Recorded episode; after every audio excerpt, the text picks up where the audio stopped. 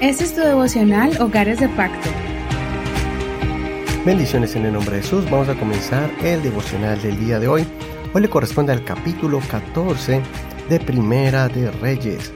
El título del tema de hoy es No desprecies los privilegios que Dios te dio.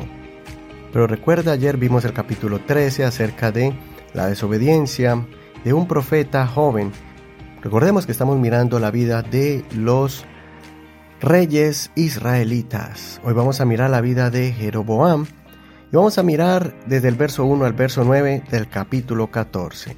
En aquel tiempo Abías, hijo de Jeroboam, cayó enfermo y Jeroboam dijo a su mujer, Por favor, levántate, disfrázate para que no reconozcan que eres la mujer de Jeroboam y ve a Silo. He aquí que allá está el profeta Agías, quien me dijo que yo iba a ser rey sobre este pueblo. Toma contigo diez panes, galletas y un frasco de miel, y ve a él. Él te dirá lo que ha de suceder al niño. La mujer de Jeroboam lo hizo así.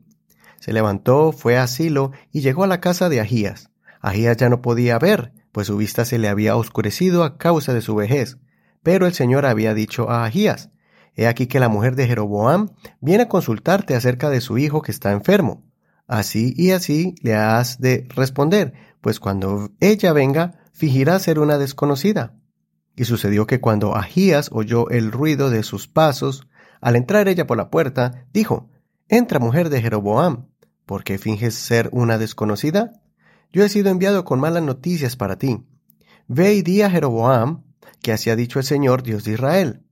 Pues bien, yo te levanté de en medio del pueblo y te hice el soberano de mi pueblo Israel arranqué el reino de la casa de David y te lo entregué a ti.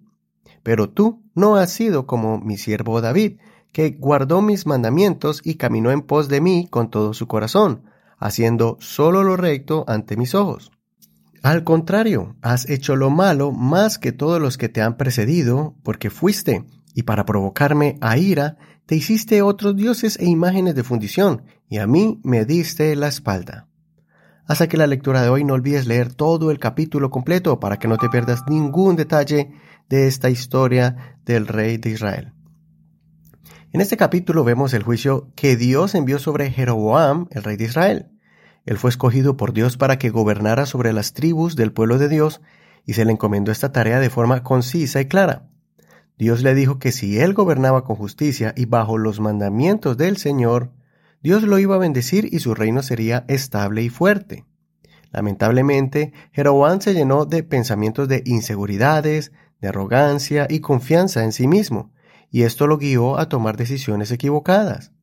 Guió al pueblo a la idolatría, permitió que el pueblo se desenfrenara y practicara su creencia, que era la contraria a la palabra de Dios. Él formó su propia religión con prácticas inmorales y herejes. La maldad se metió hasta el corazón de todas las tribus de Israel, y en poco tiempo la moralidad se degradó a un punto extremadamente bajo, mucho peor que en el tiempo de Salomón. Jeroboam pensó que todos estos años de malas decisiones, ignorando la palabra de Dios y contrariando la verdad de Dios, no iba a traerle consecuencias. Pensó que era fácil ignorar el llamado de Dios y abusar de la misericordia de Dios. Es por eso que cuando su hijo enfermó, envió a su esposa a consultar al profeta de Dios, pero que lo hiciera disfrazándose. Algo parecido a lo que hizo Saúl cuando fue a ver a la hechicera. Así actúan los que están escondiendo algo y no quieren que sean sorprendidos. Jeroboam sabía que había estado actuando mal, pero cuando necesitó de la ayuda del profeta de Dios, no quiso ser reconocido.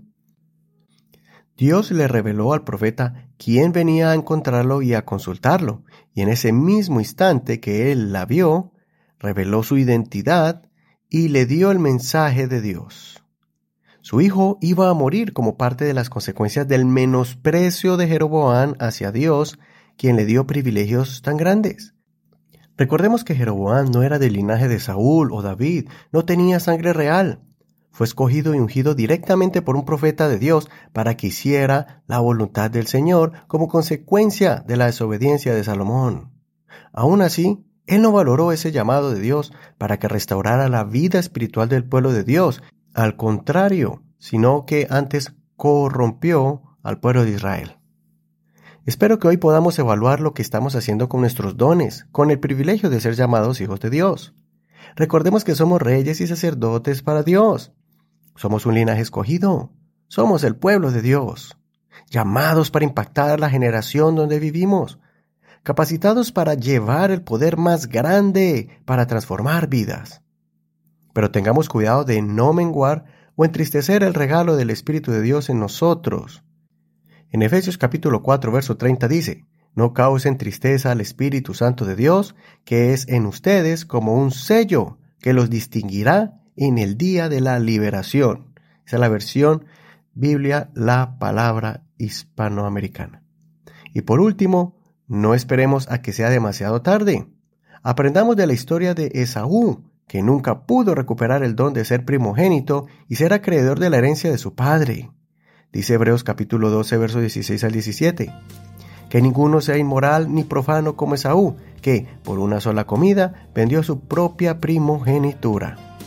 Porque ya saben que fue reprobado, a pesar de que después quería heredar la bendición, porque no halló más ocasión de arrepentimiento, aunque lo buscó con lágrimas. Meditemos hoy en estas preguntas. ¿Estamos cuidando lo que Dios nos ha dado?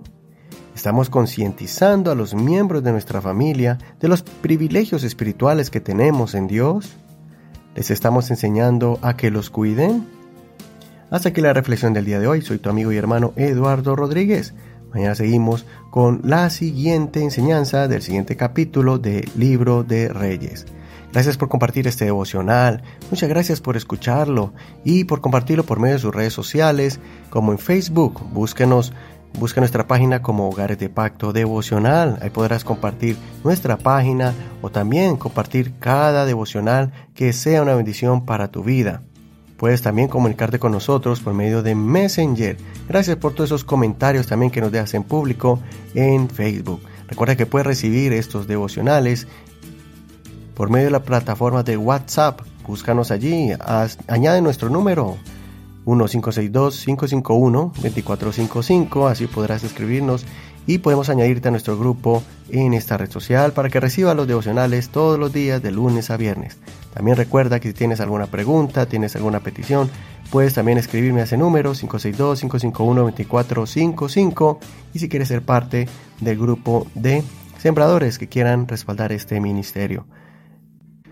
No olvides que puedes escuchar más de 700 enseñanzas. Simplemente descarga la aplicación de Google Podcast o Apple Podcast si tienes un iPhone. También estamos en Spotify, iHeartRadio y otras plataformas más. Que el Señor te bendiga. Hasta mañana.